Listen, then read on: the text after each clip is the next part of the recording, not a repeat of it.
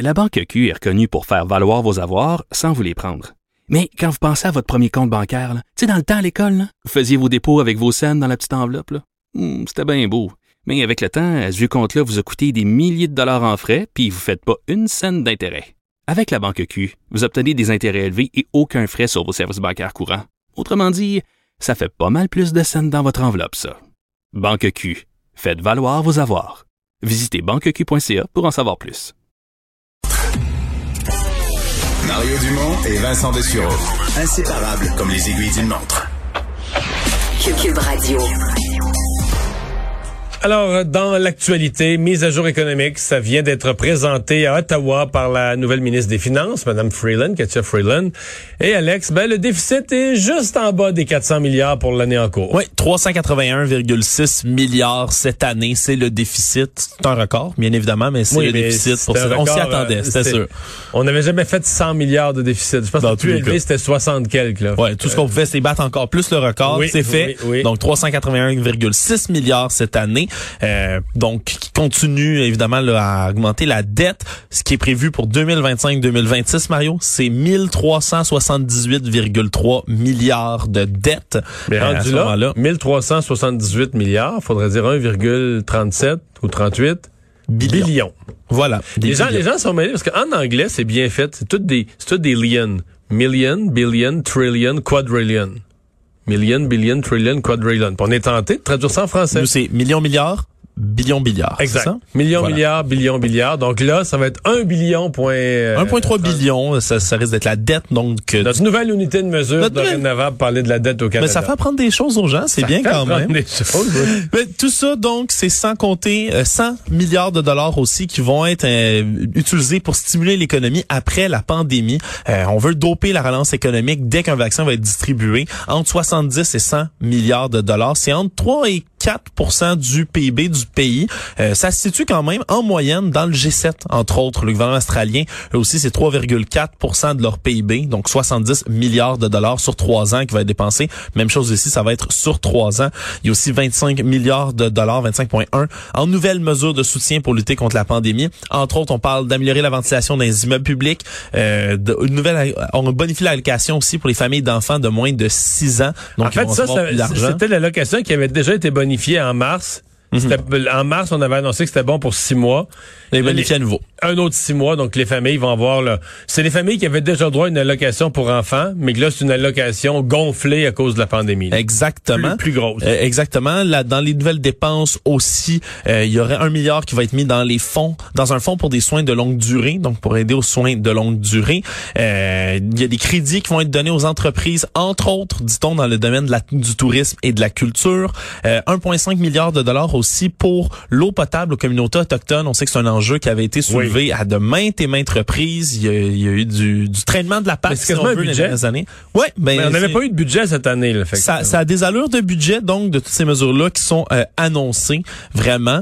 Euh, D'ailleurs, on a parlé également aussi là, de vouloir mettre en- à nouveau les normes, euh, dans des normes nationales pour les CHSLD, les soins de longue Ouais, durée. ben ça, avec ce, ce milliard-là, ça va être Ça, point c'est de la guerre avec les provinces. là. La guerre avec les provinces. Parlant de guerre avec les provinces, d'ailleurs, il n'y a pas eu de, de nouvelles in- injections d'argent d'annoncer pour ce qui est de la santé.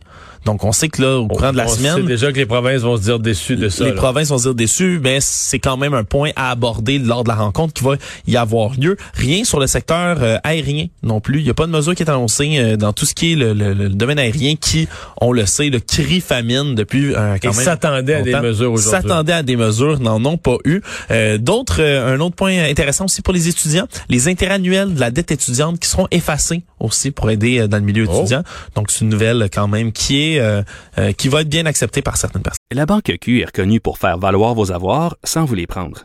Mais quand vous pensez à votre premier compte bancaire, là, tu sais, dans le temps à l'école, là, vous faisiez vos dépôts avec vos scènes dans la petite enveloppe. là. Hmm, C'était bien beau. Mais avec le temps, à ce vieux compte-là vous a coûté des milliers de dollars en frais, puis vous ne faites pas une scène d'intérêt. Avec la Banque Q, vous obtenez des intérêts élevés et aucun frais sur vos services bancaires courants. Autrement dit, ça fait pas mal plus de scènes dans votre enveloppe, ça. Banque Q. Faites valoir vos avoirs. Visitez banqueq.ca pour en savoir plus.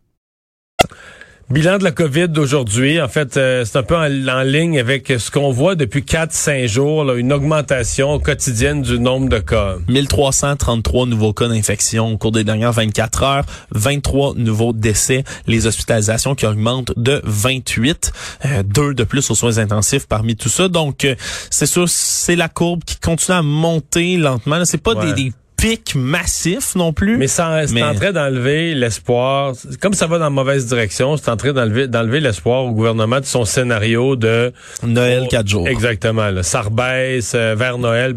Là, on a vraiment l'impression qu'on va arriver à Noël, qu'on va être. Ça continue à monter comme ça, là, sous contrôle, mais des paliers qui montent. Puis à Noël, on va être entre 1500 et 2000 cas. C'est Ça, c'est le genre de seuil où on avait dit, ben, si on est là, euh, si on est là entre le 12 et le 15 décembre, on va peut-être devoir annuler euh, les, les, les, célébrations permises. Par contre, je sais qu'au gouvernement, il y a des gens qui se disent, faire ça, faut pas, dans tous les scénarios, si on annule, euh, les gens vont le faire pareil. Mais c'est là que ça devient difficile. C'est hein. là que ça C'est- devient un Je passage pense, compliqué. je pense que c'est sûr. Mais peut-être encore une autre, euh, si on veut, mise en garde. Ouais, on ouais, veut autre- éviter là, que, que les gens se rassemblent. Peut-être s'ils le font, le faire avec le plus de mesures possible.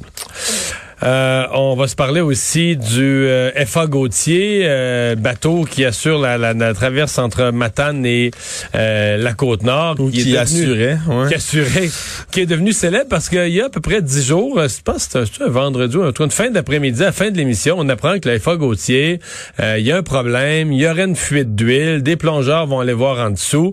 On espérait que ce soit pas trop grave à ce moment-là, que ce soit quelque chose de très mineur, mais Mais il sera hors service, Mario, je te l'annonce, jusqu'à fin février. Ça a été annoncé Donc, un autre aujourd'hui par la société. complet. Un autre trois mois complet, en complet. Donc, la Société des traversiers du Québec qui a annoncé ça aujourd'hui.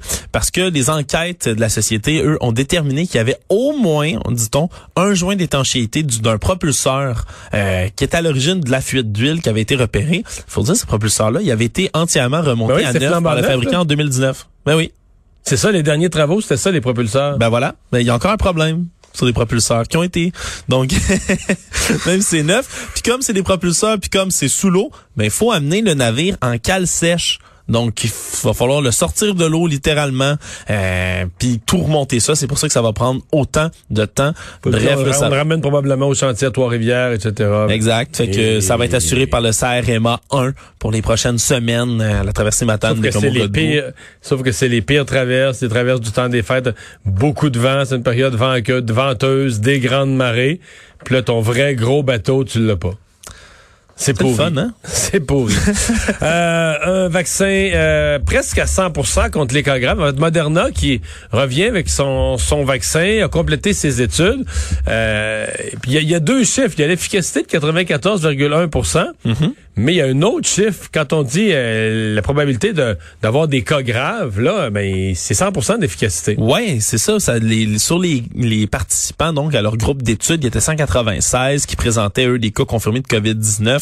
Ben oui, il y avait le taux, d'efficacité, tu l'as dit, de 94,1% Mais pour ce qui est des, cas graves, du développement de, disons de symptômes graves, à 100 là, c'est efficace. Il y a personne qui développait donc de ces fameux symptômes-là. Aucun problème de sécurité grave. Puis on le dit, euh, les auteurs de l'étude, c'est un des principaux objectifs là, dit-on. Là, c'est certain. On veut pas que les gens l'attrapent tout court, mais prévenir les maladies graves, c'est vraiment l'aspect le plus important. Donc euh, encore une fois là, c'est des résultats encourageants pour tout ce qui est des, des nouveaux vaccins qui sont annoncés. Puis on dit que le gouvernement du Canada qui avait déjà commandé 20 millions de doses de ce vaccin-là, euh, un des actionnaires de Noubar Afeyan, qui a assuré que le Canada est en haut de la liste parce qu'il avait précommandé ses doses. Donc, euh, c'est peut-être une bonne nouvelle encourageante aussi de ce côté-là. Bon. Euh, quatre hommes matin par balle dans le nord de Montréal la nuit dernière. En fait, c'est une série de, de fusillades dont on sait, en tout cas, à matin, on savait plus ou moins si elles étaient reliées entre elles. Ouais, mais là pour l'instant, ça semble euh, c'est- une grosse enquête qui va devoir être menée là par le SPVM parce que quatre attaques donc différentes qui sont survenues dans le nord de la ville hier, trois hommes blessés par balle au total. Un premier événement à Montréal-Nord à 17h30, des coups de feu qui ont été tirés. On n'a pas vu de victimes sur place au départ, mais il y avait des impacts de balles balles puis des douilles qui ont été retrouvées à terre. Une heure plus tard, il y a un homme dans la vingtaine qui s'est présenté à l'hôpital et lui qui était blessé par balle, donc il a été opéré d'urgence à ce moment-là.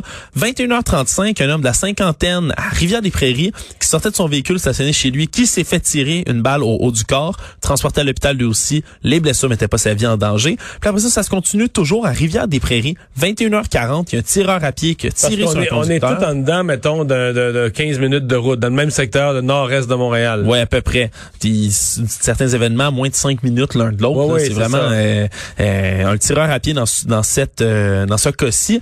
22h20, le dernier finalement, un autre homme d'une vingtaine d'années qui est blessé par balle au haut du corps. Lui était sur le balcon de son logement, encore une fois à Rivière-des-Prairies. Donc euh, c'est sûr, est-ce que les événements sont liés?